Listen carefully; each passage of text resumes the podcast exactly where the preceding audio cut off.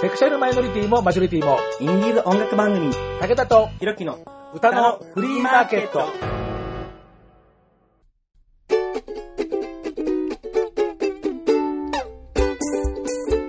皆様こんにちはご機嫌いかがですか？簡単にあなたの手玉に取られます。ちょろい50代武田聡です。本当は10周年の企画の番組は10周年のうちにやりたかったんですけれども、まあ、あの、お聞きいただいたようなわけで、相当編集に、えーまあ、何しょう、ゲストの方のですね、見バレしないように全部加工をしたら、やたらなんか編集に時間かかっちゃいましてですね、えー11周年に入った最初の番組が10周年記念番組ということになってしまったんですけれども、え本当は今日のゲストの方を11周年のスタートにしようという、そういう壮大な構想のもとに、えー考えていたんですが、えー武田のいつものような具合で、え2回目になってしまいましたが、私の心の中では11周年の最初を飾る番組が今回です。はい。えーというわけで、今日のお客様をご紹介いたしましょう。今日のお客様はこの方々です。イエローです。よろしくお願いします。ごきげんよなんとフェミニンな。はい。のんけさんとゲイの二人組。で、それを、えーそんな隠してない、まあ、積極的に言ってることじゃないけど、まあまあ全然隠してないっていう、えー割と珍しいところなんですが、えー、番組のキャッチフレーズにふさわしい感じでございますので、今日よろしくお願いします。よろしくお願いします。武田とひろきの歌のフリーマーケット、セクシャルマイノリティもマジョリティもの二人編成、イエローって一体何者だ？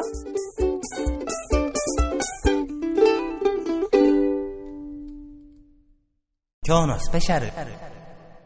セクシャルマイノリティもマジョリティもインディーズ音楽番組、武田とひろきの歌のフリーマーケットというようなことで、やってきているわけなんですけれども、まあ、えー例によって、えーゲストの会の出張録音なんで、ひろきさんは、えー今日もお休みというわけなんですがね、えーそういうわけなんですよね。はい。えーあのまあ、芸の私といたしましては、えーまあ、もちろん、ね、あの、芸同士の、まあもちろんなんだけど、こののんけの方のこの生態に著しく、いきなりなんか、なんか、ごきげんようとか言って、この方のんけさんですからね、というわけで、じゃあね、あの、それぞれのじゃあ自己紹介をどうぞ。はい。えー、イエローの勇気です。えー、まあ自分はゲイでやってます。ゲイでやってます？営業なんですかなんか？いやいやいやあの、枕営業とかされてるとか？いやいやいやいや、あの、そういったことは一切やってないんですが、えっ、と、イエローでは、えーボーカルとアコースティックギターを、えっ、と、あと、主に作詞作曲を担当してます。はい。はい。えーでは、私がすごく興味津々なこの方。え？いやいや、そ、それはやりすぎでしょ。あの、あの自然にやってください、自然に。えーイエローの和明と言います、えーポジションとしては自分がギターをやってまして曲によっては自分もボーカルという位置にはなるんですがそれでライブを重ねながらネオノンケというジャンルを確立できればいいなと思いながらイエローというユニットでゆきさんといい感じにね いや、ちょっとよくわかんないんですけど、まあ、今日はね、そネオノン家について、根掘り葉掘りですか？いやいや、あなたのこともね、ほれ、ほれ、それね、もちろんね。ネオノンケとはだよね。とは。ノンケと違う。ノンケとは違うんですよねうんまあでもほら、あの、例えばさ、ここでさ、あの僕とかさ、ゆうきくんがパンツを下ろしたって別に、あの、チンチン硬くなってしないでしょって。まあそうなんですけれども、まあ個人的には、ちょっとドラッグクイーンの方も、いずれはちょっと手を出していこうかなと。あんた、ええ、あんた、それちょっとレベル高いんじゃないの？ハードルがね、いやいやいや、今、このゲイコミュニティ界隈でも、えー相当風が吹いているドラッグクイーン業界、え えーツイッターを席巻する、あの、鮫島先生の女装漫画みたいなね。彼は多分知らないと思いますけど。あ、そう。はい。いやいやもうね、報復絶倒の女装漫画っていうのがありましてね、え悪の総帥マーガレットと、え野良女装軍団の、えーまあ、キャンピー軍団の激しいバトルっていうですね、そういう漫画が今ツイッターを席巻してるんですけどね。後で教えますよ。はい。だけど、あのね、あの、最初に、その、お二人のライブを見たときに、はいあ、あの、まあ、ゆうきくんはゲイだってことはもう分かってたけど、はいもう一人の、えーさっき、えっと、和明です、和明さんですよね。えで、えっ、と、こう、半田君、半田君とか、名字の方で呼ぶことがあの多かったから、その、あ、半田君は、あまあ、のんけだよなとかって、そこの,、ね、あのライブハウスのそのなんか雰囲気とか、なんかその動きとかっていうね、うん。のを見て、その思ってたのよ。で、ほら、前に渋谷クロス FM の、はいはい。えー番組で、えっと、河野洋介さん。はいの番組に出演された時に、あれはね、ほら、スタジオのその収録風景、別にテレビじゃないんだけど、そのラジオの収録風景を上からカメラでそのままウェブ配信するっていうようなシステムだから、それ見てたんですよ。で、あれ？と思って、あ、なんだ、ここはゲイの二人組だったのかっていうふうに、だって思いっきりだって、半田君ほげてるし、あの、手ほげはすればもう言葉だって、まあさっきのようにほげてるから、あ、あ、なんだ、ゲイの二人組だったんだとかって思っていたら、その直後に、ゆうきくんが誤解されやすいことって言って、あの、もう一人のゲストのあの人と一緒に、あの、ゲイは自分とパーソナリティの河野さんで、はい。で、あの、半田君ともう一人の、あの、お友達の方は、のんけですっていうツイートが流れてきて、え？え、だ、だ、だって、だって、いや、彼だって、思いっきりだって、喋りはお姉だし、手はほげるし、な、なになに、なにこれ、ど、ど、ど、ど、どういうことみたいなさ、あの、ツイート見ながら頭の中でこう、どもっちゃうみたいなのがね、そうですね。謎。その、な、ま、まず、元からほげてたわけじゃ、あれは完全に結城さんの影響ですかね。ほげって映るの？でも、自分もそんなほげてないんですけど、いやいや、そんなことない。あの、ライブとかはほげてないけど、あの、ライブが終わって、あの、みんなで普通に話してるときは、もう、普通にほげてる。そうですかそうだよね。で、多分きっかけというのは、あの、共通の友人で、あの、高文くんっていうはいはいはい。地元のお友達がいるんですけど、はいはい。多分その子との、まあ彼の家に結構、うんゆうきくんの家に遊びに行くんですけど、はいはいその高文くんと一緒に。で、その時に、まあ、寝る前になると、二人がじゃれ合うわけですよ。ちょっと待って、ちょっと待った。はあ、はあ、はあ、はあ。ええで、高文くんはのんけなんですけど、見た目が結構ゲイの方には好評なそうですね。好評なをしているのガチでム、チな感じなんですよね。まあガッチビ？そうね。まあ、まあ、ガッチビ、私も好物の一つ。は いガッ。チビです。で、その時のじゃれ合ってるゆうきくんを見てたら、まあ、気づいたら多少なりは染まってしまったと。それちょっと、あの、あんまり信憑性がないというかですね、は多分、あの、自分が、あの、ゲイバーとかに彼を連れてったことがあるんですよ。あ。はい。まあ、それもありまますね。まあ、友達になってからね。そうです、そうです。うんで、まあそこで、初めて多分そのゲイの人たちと会って、なんか面白いなと思ったんでしょうね。そっからなんか急にほげ始めて、で、電話に出る時とかも、もしみちゃんとか言い出すようになっちゃって、もう取り返しのつかない感じで、もう自分も別に止めることもない、できないからもう、もうあなたの好きなようになってくださいっていうしかなかったんですけど。あの、日常生活、社会生活でもそんな感じなんですか？まあでも時々、まあちょっとそっちの自分が、ネオノン家の判断というのが出てきてしまう、なんか親の前でもほげちゃった。えね。そうですね、気づいてないところで油断をすると出てしまう。ちょっと待って、それ、もう、あの、ガチホモと変わらないやん、それさ。我慢できないんでしょ、あなた。えまあ、これでなんか物とか落とした時に、おまず、あんとかなんか言っちゃったりすると、もう、完全にそれはポイントオブノーリターン。ポイントオブノーリターン、ケミストリーだねなっちゃうよね。えいやあのーさっき、まあ、共通のその高文さんのが共通の友達とかっていうふうに言ってたけど、結城さんが栃木出身で、はいで半田さんが群馬出身はいですよね。じゃあ、北関東だからその辺かなんかでなんかあったのかなとかって思ってたんだけど、そうですね。あ、あそれはそうなんだ。大学の時の共通の友達がいて。あー。はははで、はまあ、家もそんなに遠くないし、はいはい。よくそれで遊んでたんですよね。あー。で、まあ、そうこうしてるうちに二人とも東京に出てきちゃった。うーんどうだったっけね。彼の方が先に確か。そうね。風崎さんの方が先に出ててもともと音楽の夢をもう追い続けててでそれで自分はあのーまあ、神奈川県の平塚に彼氏がいたんですけどその当時ああ、うんあの、過去の話ね。過去の話で そのあなたはロ彼氏をだったからね。なんかいろいろあったわけなんでね。まあ、自分が25歳ぐらいの時にまだその彼氏は18歳ぐらいだったんですおおギリギリな感じだね、なんかね。ギリギリな感じでそれでちょっと追いかけてて、まあ、こっちで仕事を見つけて神奈川に引っ越してあみたいな。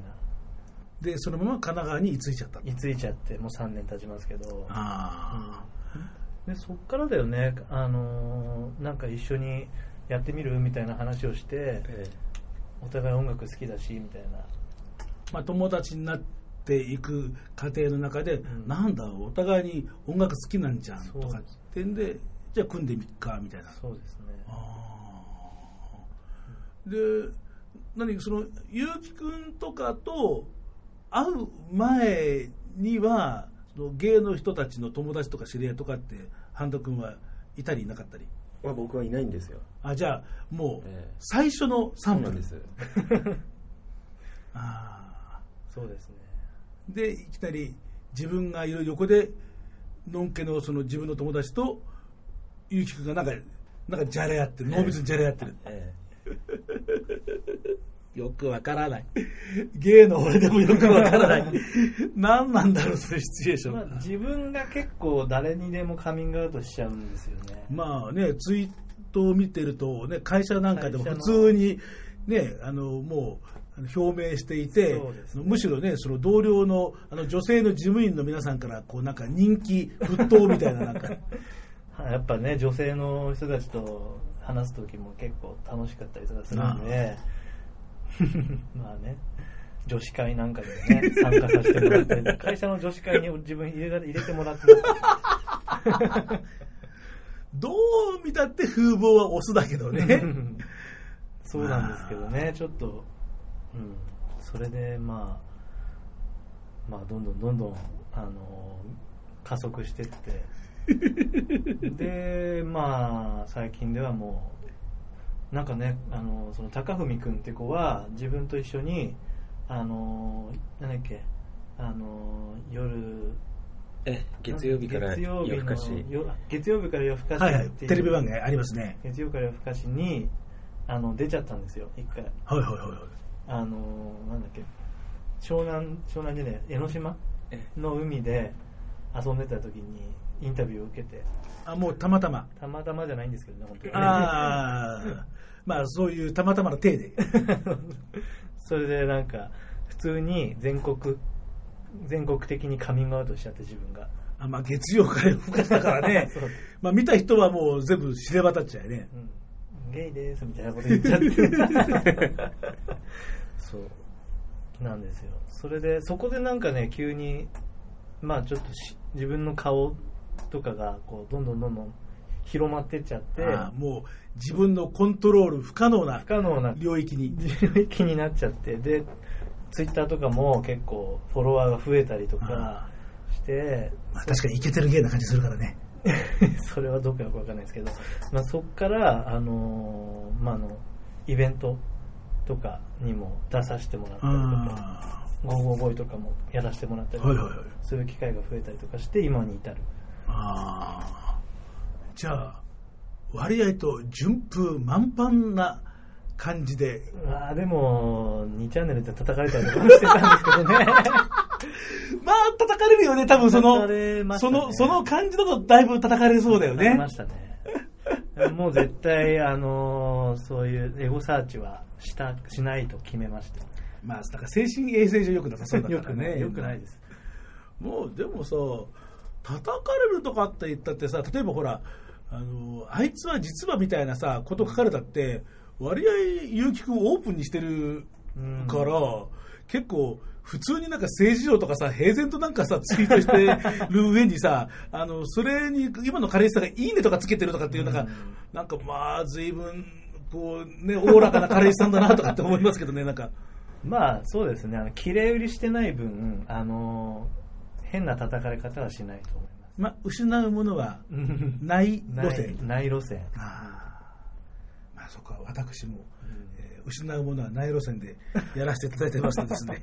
そうですかえーよくわかります。はい。えーじゃあね、えーこんな話ばっかりしてもしょうがないですね。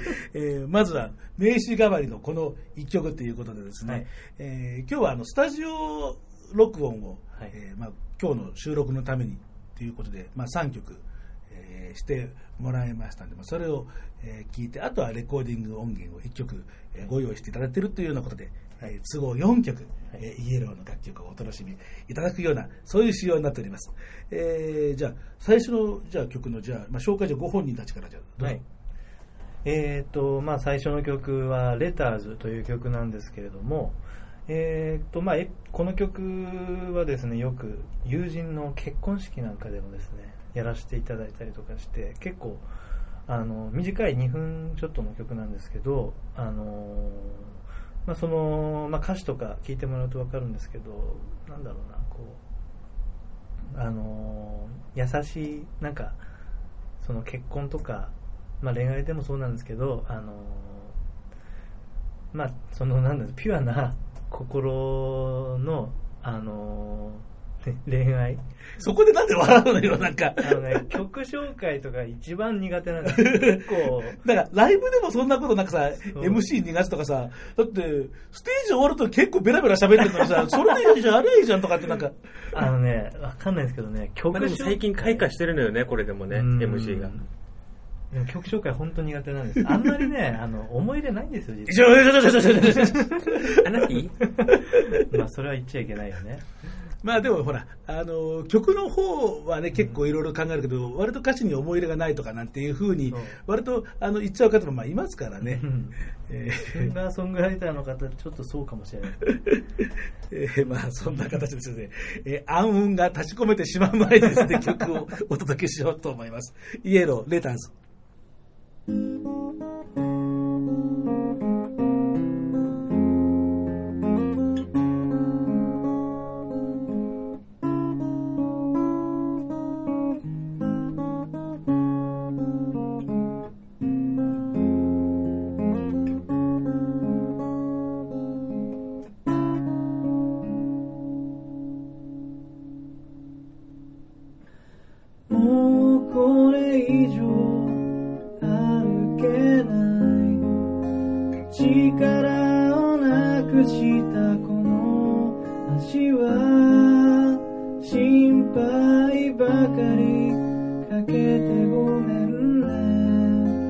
through your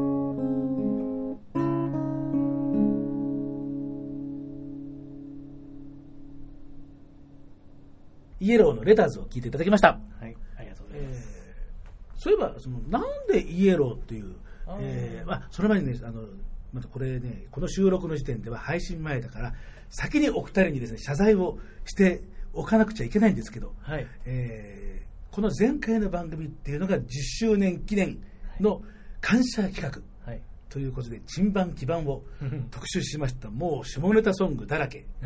で、トークももう番組の10年間史上、最も下水。うん。もうゲストの正体は一切もう伏せるというですね、えー完全セキュリティ体制、万全な形でやりましたけどね、その1曲目が、おならをテーマにした歌。だ奈良をテーマに。でねその彼氏と一緒にこたつに入ってる女の私。うん。これあのリアル女。が兵ぶっこいちゃう。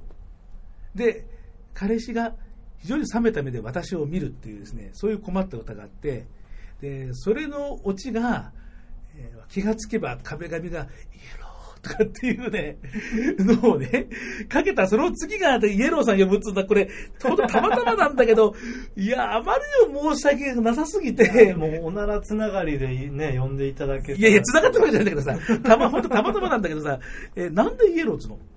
まあ、あれですね、あの、お互いに、あの、なんだっけ、結婚式？結婚式だっけ？え結婚式、友達の結婚式に呼ばれて、で、なんか余興やってくれって言われて、はいはで、そこで3人組ぐらいでなんか組んだんですよ。うん。で、そこで、あの、UK ロックのバンドで、あのコールドプレイっていうね。ああまた、また、いかにもゲイな人がやりそうな感じで。そうですか。まあ、コールドプレイってはね、コールドプレイってゲイやりそうですか？割とこう好きな人多いとかって言うよね、だってコールドプレイ。ああ、そうかもしれないですね。まあ、アートロックと言われてね。はいはいはいはいで、それの、あの、イエローっていう曲があるんですけど、はいはいはい。そこから撮ったんですよ。その時、イエローやったんですけど、そこから撮りました。その時のメンバーには半田君いたの。えで、なんか、調子狂っちゃう。それ、それ素でやってる本当に。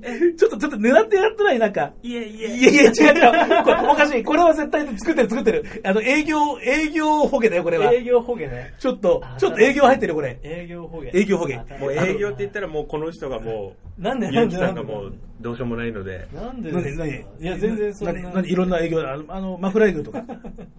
したことありません、それ またまただってえ、ちょっとちょっとちょっとちょっと、そこでまたまた言わないの、そこで。これそれはちょっとあの、後日。後日？なんだ。あるんだ、な。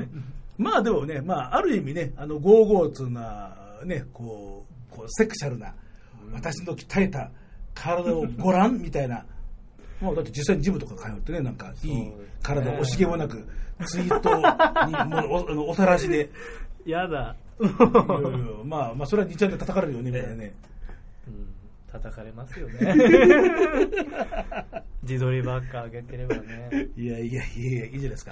やっぱほら、あのね、目に優しいものはみんなに共有した方が。はい。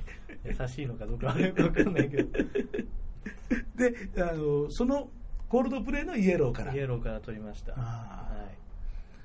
さすがにね、なんかね、ここで、いや、あの、よく兵こいてとかって言ったら本当どうしようとか。そんなわけないですね。ではないです。はいえーであの、まあ、特にね、あの結城君とはあのツイートは流れてきて、あのはいもう、ね、包み隠さない ツイートであのいつも興味深くはい。拝見させていただいてるんですけれども。その中で武田的にすごく気になったのは、はいはい。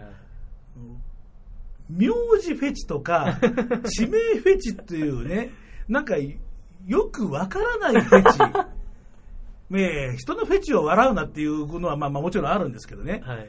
でだってほらねあの例えば手がすごい好き手フェチとかさ、うんこうちょっと腹のブヨンブヨンとしたあれがたまんないとか、うん。いろいろそういうのほら体のいろんな部位のフうん。ェチとか匂いのフェチとかさ体由来なものとかってあるけど、地名とか、まあ、名字とかってさ全然 その人の属性と関係ないわけじゃないですか。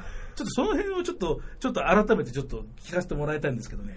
それはですね、あのーなんだろう、なんかもともと昔から名字とか地名が好きで、ちっちゃい頃から好きで、はいはい。で、あの、珍しい名字の人がいると、もうこっちから声かけて、あの、いい名字してますね、とかって 言ってたんですよ。はうん向こうはもうなんか、はみたいな。まあ、あの、名字って何ですかみたいな。なんか、うざったよね。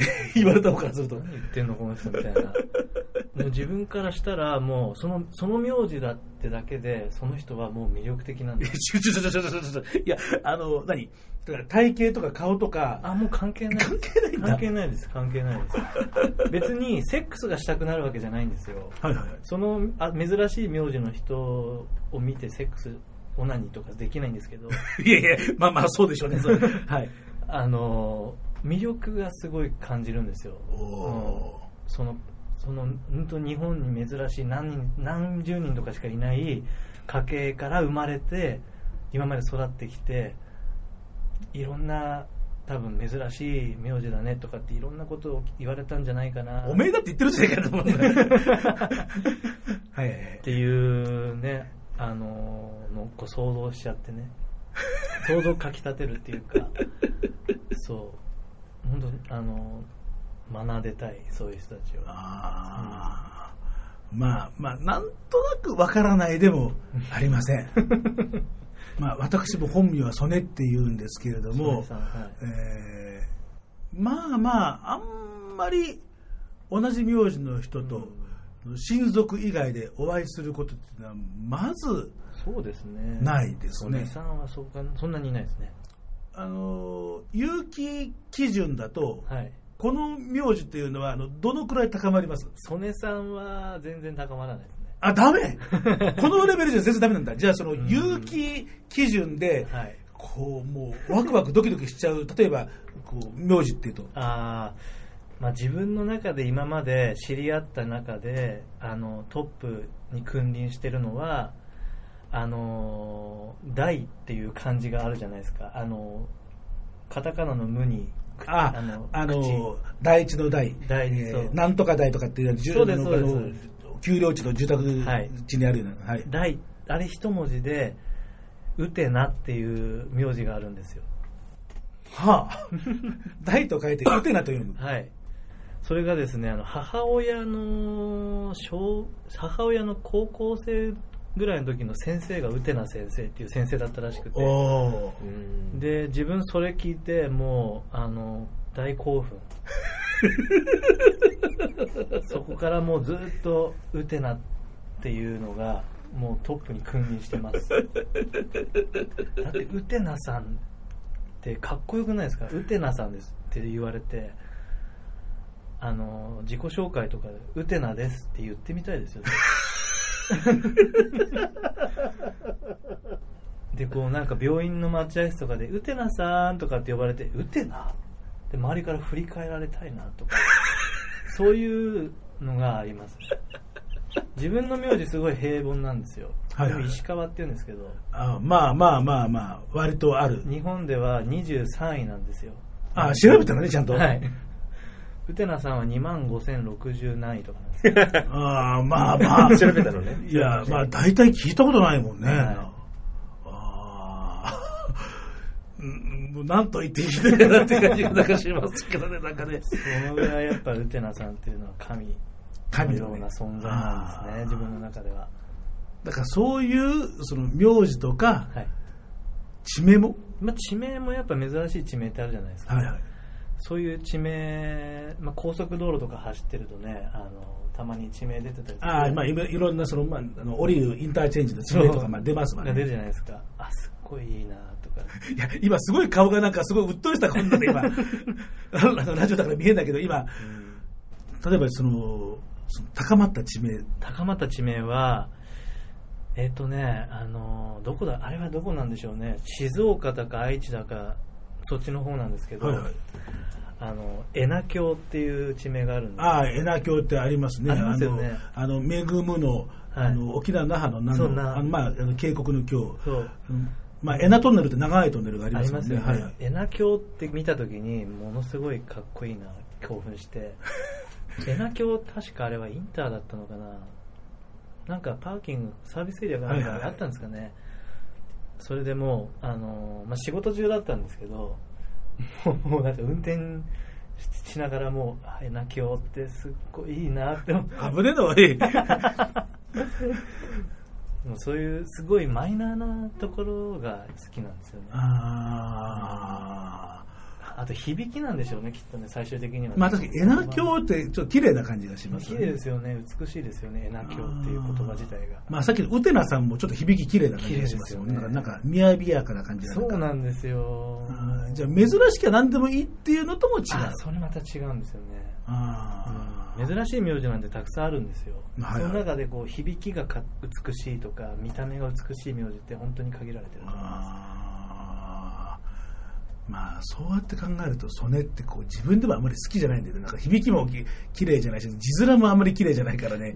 綺麗じゃなくはないと思うんですけどまあそれなりにいるんですよ。まあまあた確かにね、はい。電話帳とかね、まあ、今あんまりないけどねそのまあ昔電話帳って聞いたらあ結構それでもいるんだとかって思って、ね。がっかりした。あだからやっぱだからやっぱりねやっぱりだからなんとなくだからねあのなんとなく言いたいことが分かる？わかります。分かる分かる分かるやっぱりそうね。あのウテナ出して言ってみたい。ウテナですって言いたいですよね。やっぱ言いたい言いたい言いたい。んですよ。本当に。あー。まあそうね。地名そうね。僕も割と地名フェチなところがあるのでうんだから京浜急行沿線って割と悪の強い駅名が続くので、ね、品川から北品川新馬場青物横丁鮫洲立会川うちは雑式だし六号機とか、はい。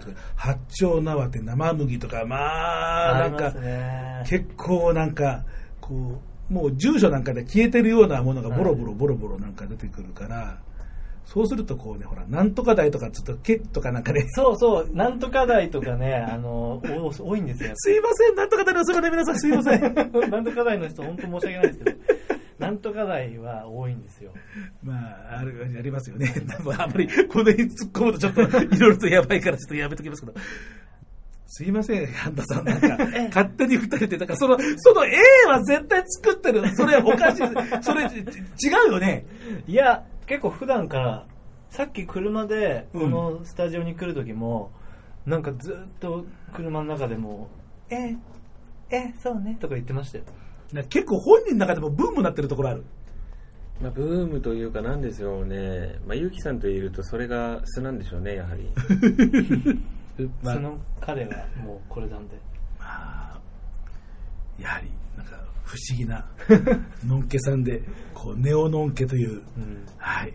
えー、ではですね、その、曲の後は、じゃあ今度は、えー謎の ネオのんけに迫っていきたいと思いますが、えー、次の、えー曲は、えー、ゆうきさんの、はい。えーまあ一人、演奏という。はい。これ、あの、イエローで、はい。その、ひ全部一人でやっちゃうっていう、そのステージで？っていうのは、もうなんありますけどまあイエローの時はまあお互いに曲を持ち寄ってやることが多いので。そうですね、あの、半田君もね、あの、ギフトとかね、うん。あの、あって、で、自分が作ったものは、まあ、自分がメインを取るみたいな。そういうのはありますよね、はいそうですね。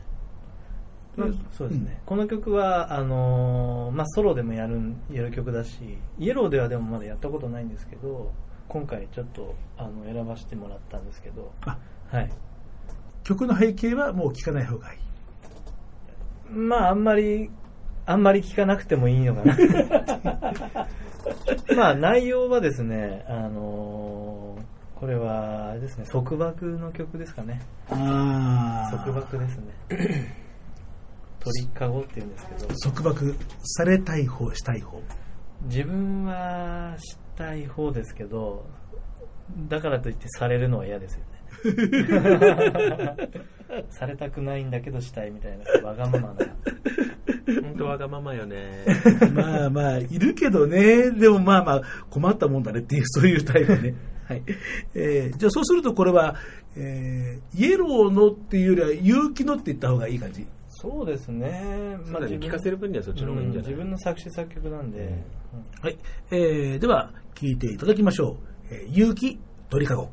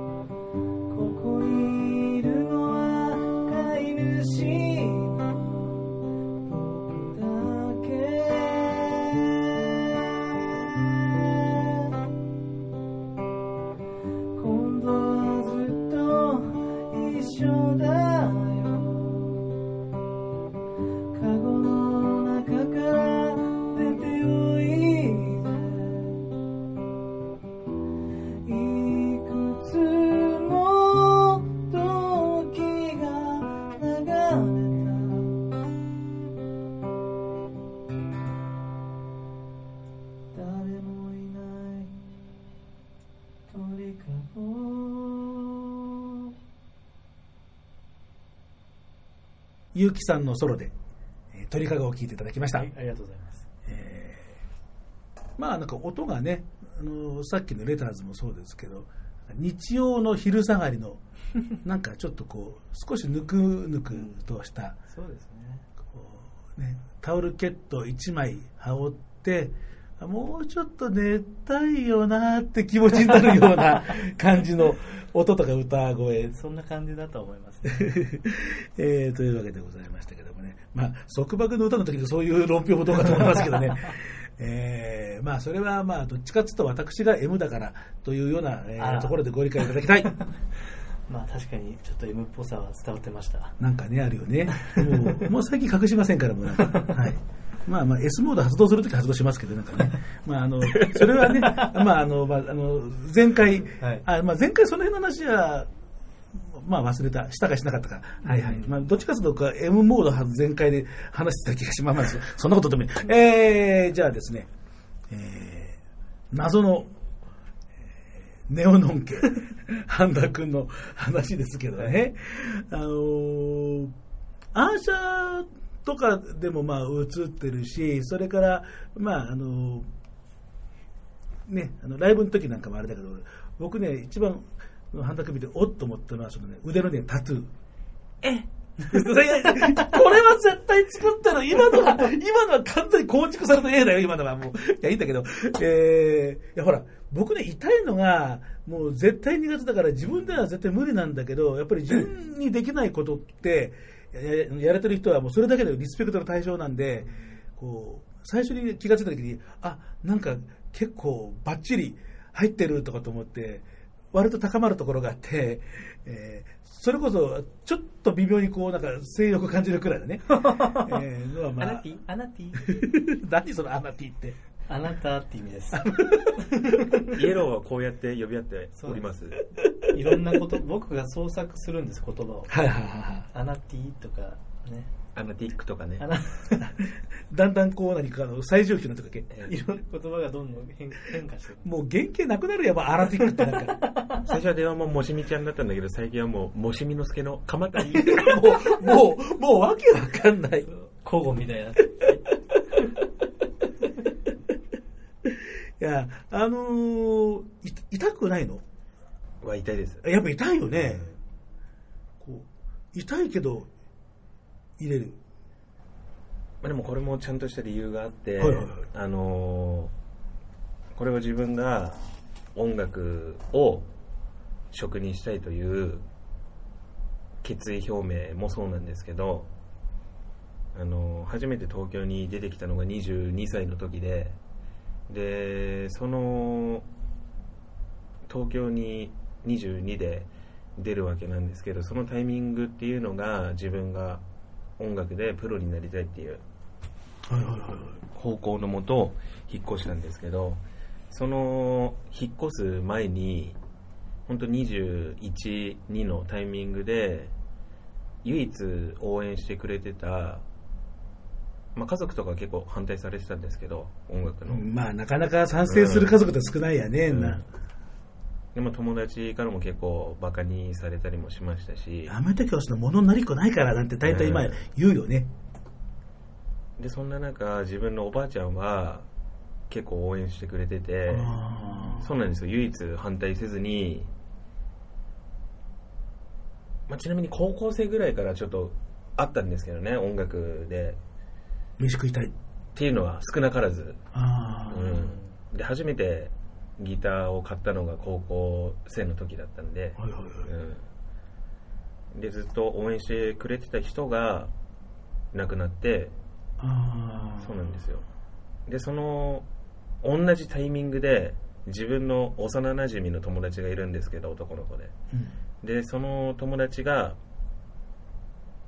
音楽やってたんですね。はいジャンルは違うんですけどその子はヒップホップ系の路線に行ったんですけど僕はずっとバンドで。でその幼なじみの音楽やってた仲間が同じタイミングで死んじゃったんですよ。おばあちゃんと。でそれが、まあ、出かけ東京に出る前だったんで、まあ、精神的に僕もだいぶ落ちてたんですけど、うんまあ、その2人の死があったからこそ東京に出る決意が固まったというか、そういうのもあってでこのタトゥーっていうのはその死んだ2人の文字が入ってるんですけどそその2人への言葉が入ってますね。ね、ほらあのステージの時だと当然、まあ、ええ。手は、まあ、動くしあのアーシャーだとやっぱりそうは言っても画像小さいから、うん。あなんかこうブワッと入ってるなっていうところまで分かっても、まあ、あまりしげしげとね、うん。あの見ないしね あのまあ、風呂場ね、あの銭湯とかで、ね、あのいろいろとこう入れてる人とかやっぱりいてもやっぱりあんましげしげとちょっと見るとやっぱり ちょっとやっぱりいろいろと本当は見たいけど、やっぱりやめとこうかなとかって思いますからね、見ないけど、あそういうような、そうなんですよ思った以上に相当こう気合と、ええ。こう本当に決意の入ったなんか理由だったんで、えーいろいろとこうなんか茶化せなくなってしまいました。あ でもそれからのあのネオノン家のはい。今質問が来たその前にタトゥーの話が来て、まあ、私的にはちょっとちょうどよかったんですけれども、はいはいはいまあ、ちょっと似てる部分がありましてネオノン家も、あのなんだろうあの世間的に あの偏見と言いますか、はいはいはいはい。そういうのが非常に僕は嫌いで、あでタトゥーとかも変な話やっぱり日本なのでーあー。やはり見る目はうん。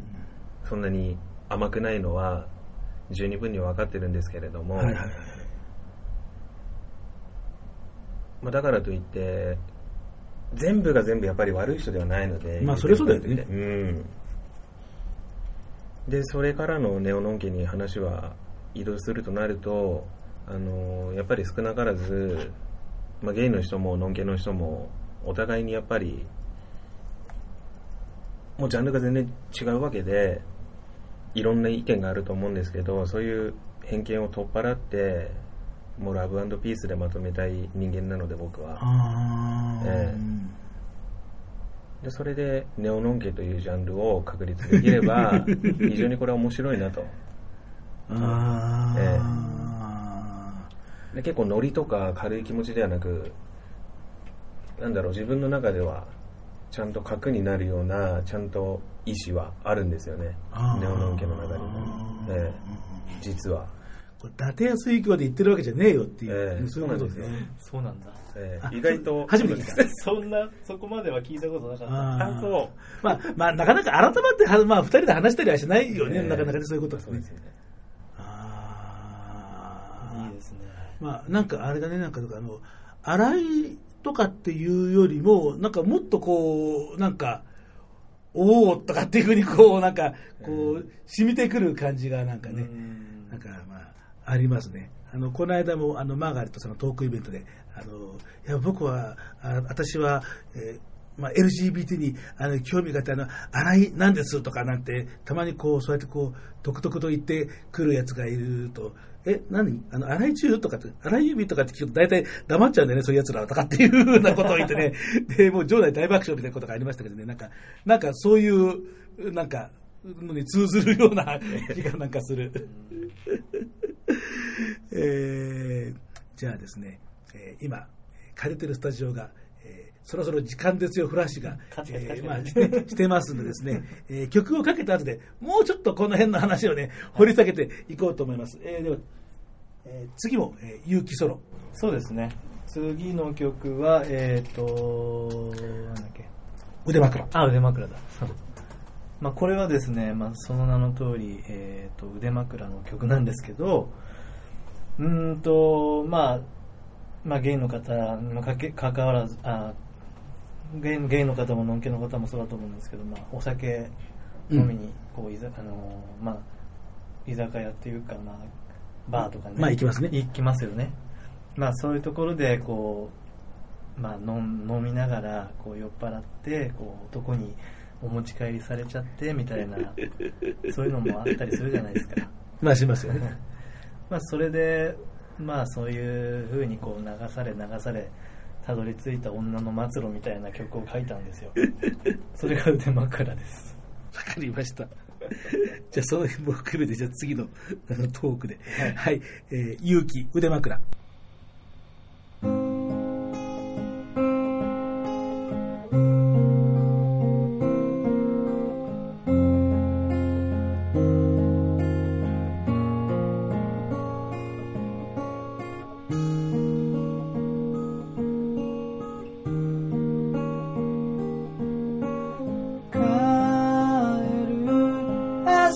Oh.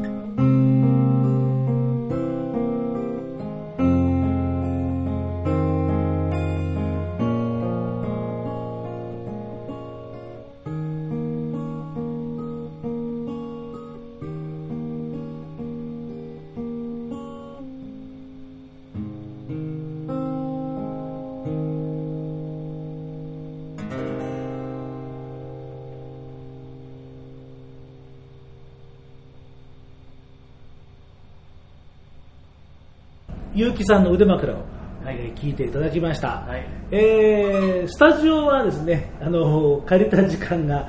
えー時間が来ちゃってですね、えー出ましたけどえーさすが。あ今日は二俣川えー横浜市、えー相鉄線のえーターミナル駅の一つ二俣川にほど近いスポットという、えー老舗のスタジオ、はい。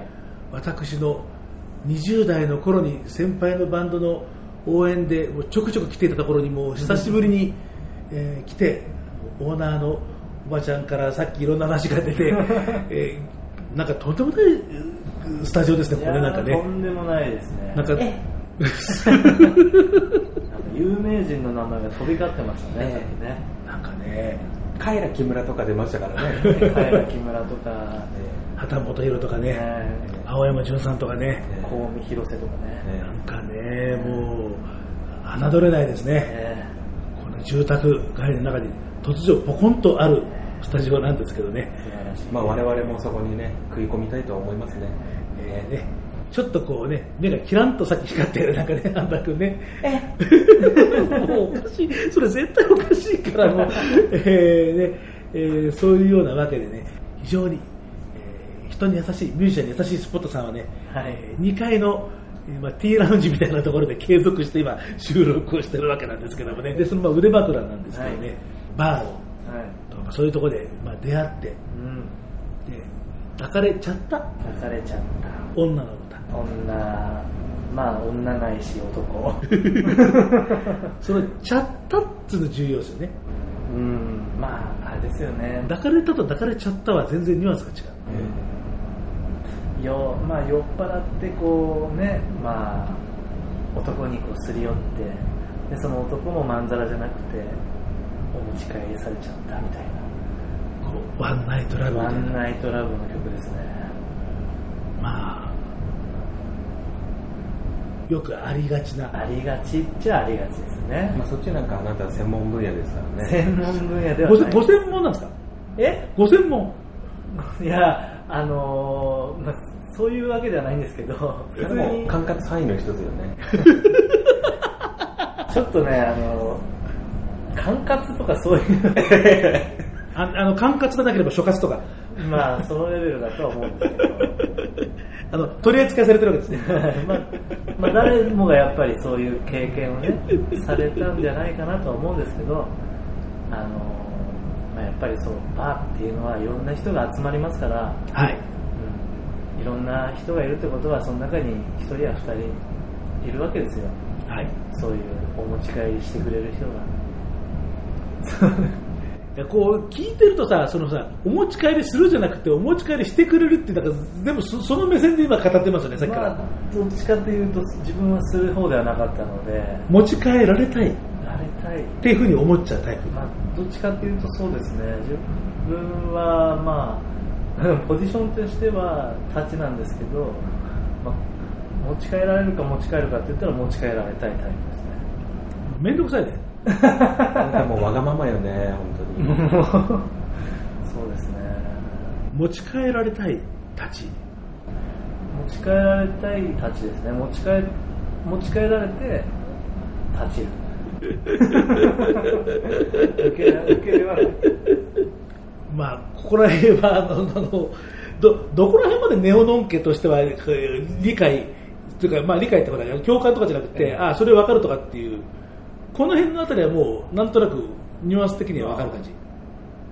まあなんとなくはわかりますけれども、まあ、でも結城さんが結構なんだろう。うん、まあ、簡単にまとめると結構バグった人間なので、バグってるかな、えー結構バグってるので、まあ、感性もそうなんですけれども、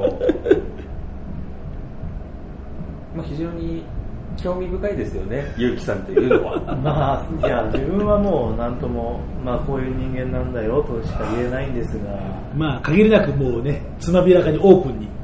まあ、なるべくオープンにして、あの、自分あんまりこう嘘嘘ついたりとか、自分の生態に嘘をつきたくないんで、あ まあ、だからこう、持ち帰られて、まあ、立ち入りたい。あ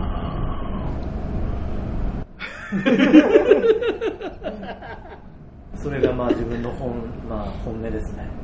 こうなんだろうねそのあの相手の方にこう依拠とか依存とかこうするあの感性ってまあ僕も割とまあまあ分かる方だとは思うんだけど、こうそれとまあ考えたらでもあれだよね、まあ、まあ僕らの場合はそのポジショニングの問題っていうのがねほらうん。あるからあのまあのんけさんだって全然ないとはまあ言わないけどさそのまあねほらいろんなまあやり方があるからさ。でもまあまあでも基本的にオスののんけさんは基本的には立ちなわけじゃないですか。あ当たり前だけど。オスののんけさん。オスののんけさんは。メスののんけさんっているんですか どどうどうなんでしょうね。ネオどどう思われます？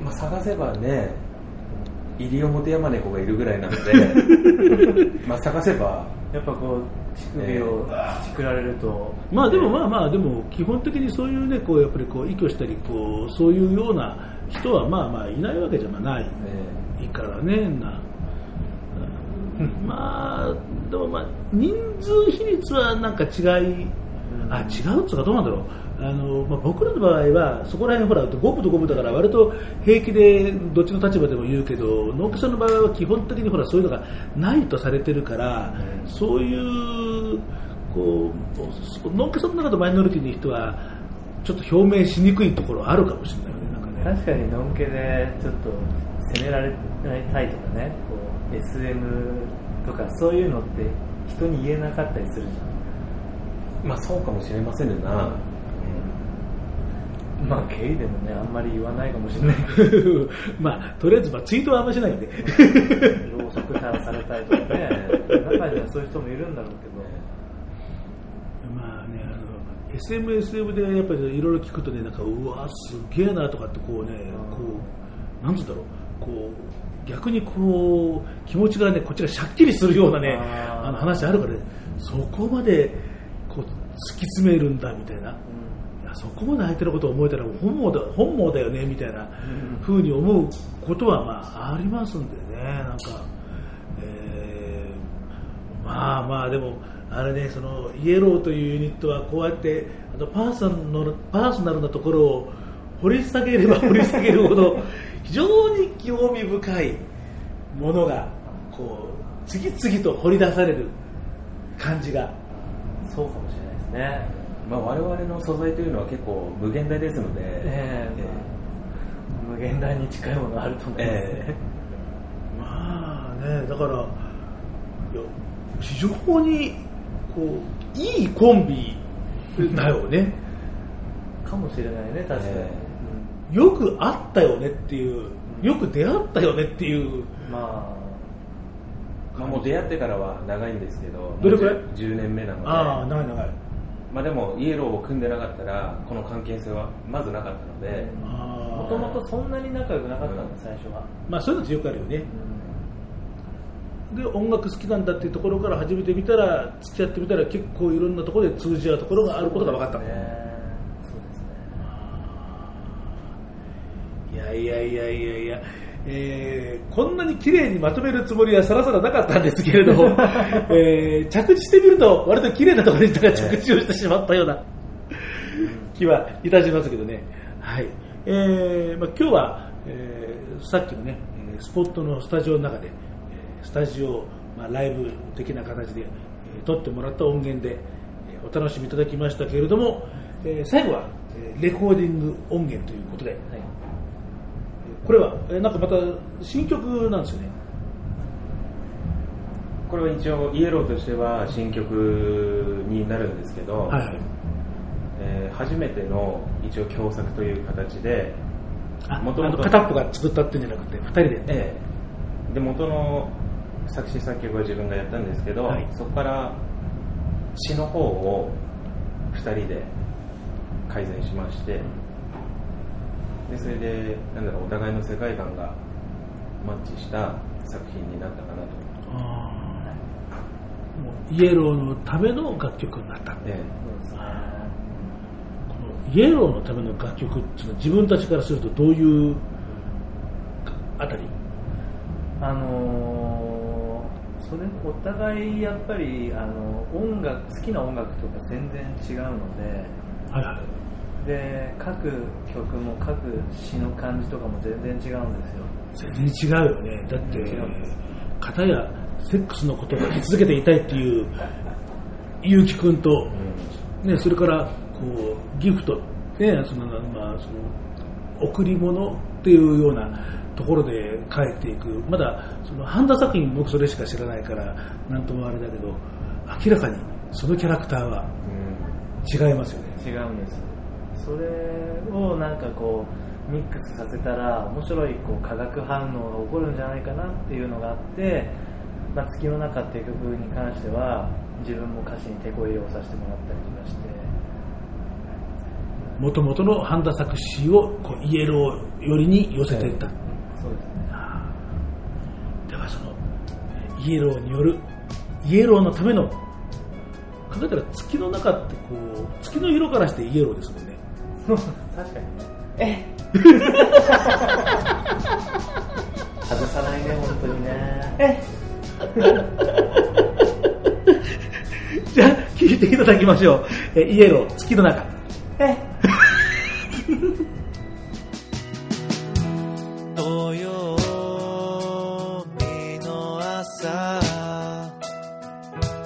泣きながら目が覚めた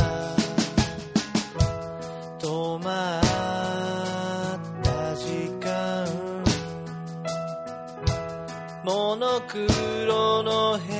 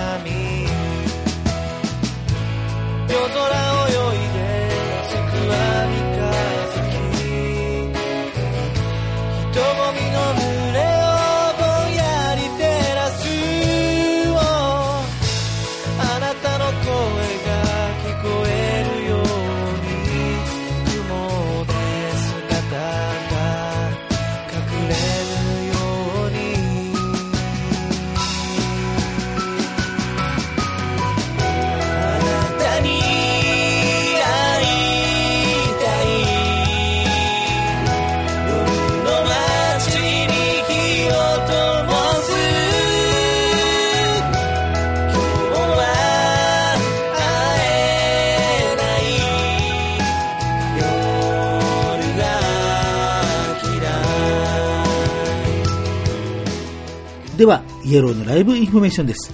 次回のライブは年明け1月21日日曜日、新宿2丁目ルーツで開かれるルーツレインボーフェスティバルボリューム12。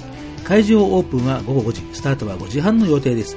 まだ出演順の発表はありませんので、 yellowからのインフォメーションを待つことにいたしましょう。他に出演は、チャマタソ、ソンイル、カラット、アヤカルユニットアシと、この番組でもご紹介しているミュージシャンも続々と登場です。詳しくは番組ブログをどうぞ。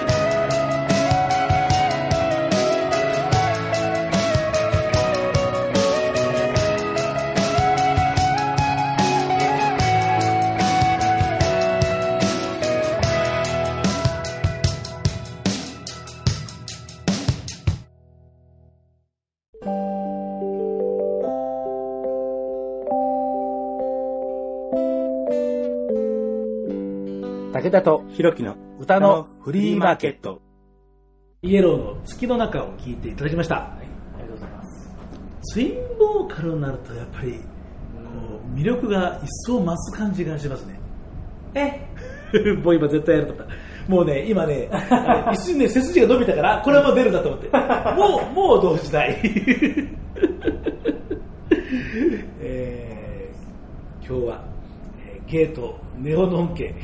結局番組が終わっても、えーまだ謎を多く残したネオノン家の。一生解けない謎だと思いますね。えーまあ、お二人のですね、まあ、コンビ、えーを、まあ、いろいろと、えー生き様から音楽から、えーご紹介しましたけれどもね、えーソロ活、音楽活動は、ソロ活動としてはあのー、和明英語表記で和明でやってるんですけど、で一応ソロの方ではプロジェクトとしてやってまして、あのー、和明を英語表記にしてそれを並び替えて赤ずきんっていうプロジェクトとして。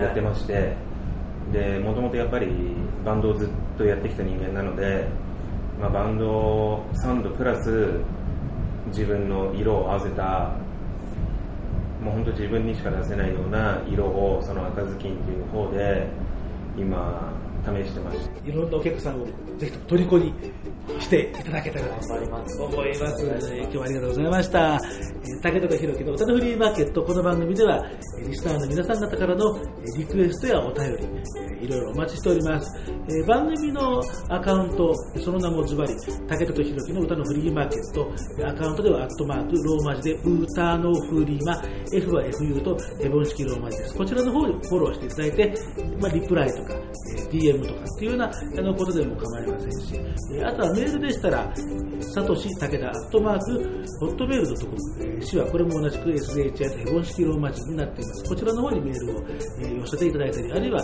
えー武田個人の、えー SNS のアカウント、えー、Twitter、Facebook、あと、あんまり見てないけど、 mixi、えーどれも武田聡で検索すると引っかかりますので、まあ、そんなあたりを使って、えーいろいろと、えーメッセージ的なものを送っていただけると嬉しいかなと思いますので、えーぜひともお待ちをしております。えー今日はいろいろと演奏までしていただきまして、ありがとうございました。ありがとうございましたはい、えー今日の やっぱ、不意にそれ来るとちょっとやっぱり動揺するね。はい、えー今日のお客様はこの方々でした。えーイエローでした。今日は本当にありがとうございました。ごきげんよう。何が出るかなと思って今ね、僕も今身構えて待ってました。はい。えーパーソナリティは、えー今日は、えー一人でお送りしました、武田聡でした。では次回の配信をお楽しみに。